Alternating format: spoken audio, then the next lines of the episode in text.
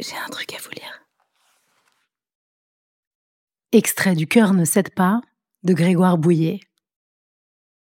Je ne connais pas un homme, pas une femme, qui ne soit d'une manière qui lui est propre ce que son environnement fait de lui, que ce soit pour s'y conformer ou lui résister, ce qui revient géométriquement au même.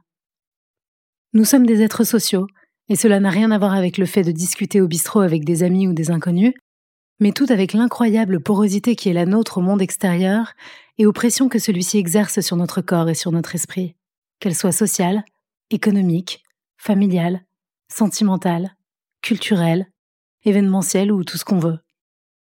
Si nous sommes quelque chose, nous sommes façonnés.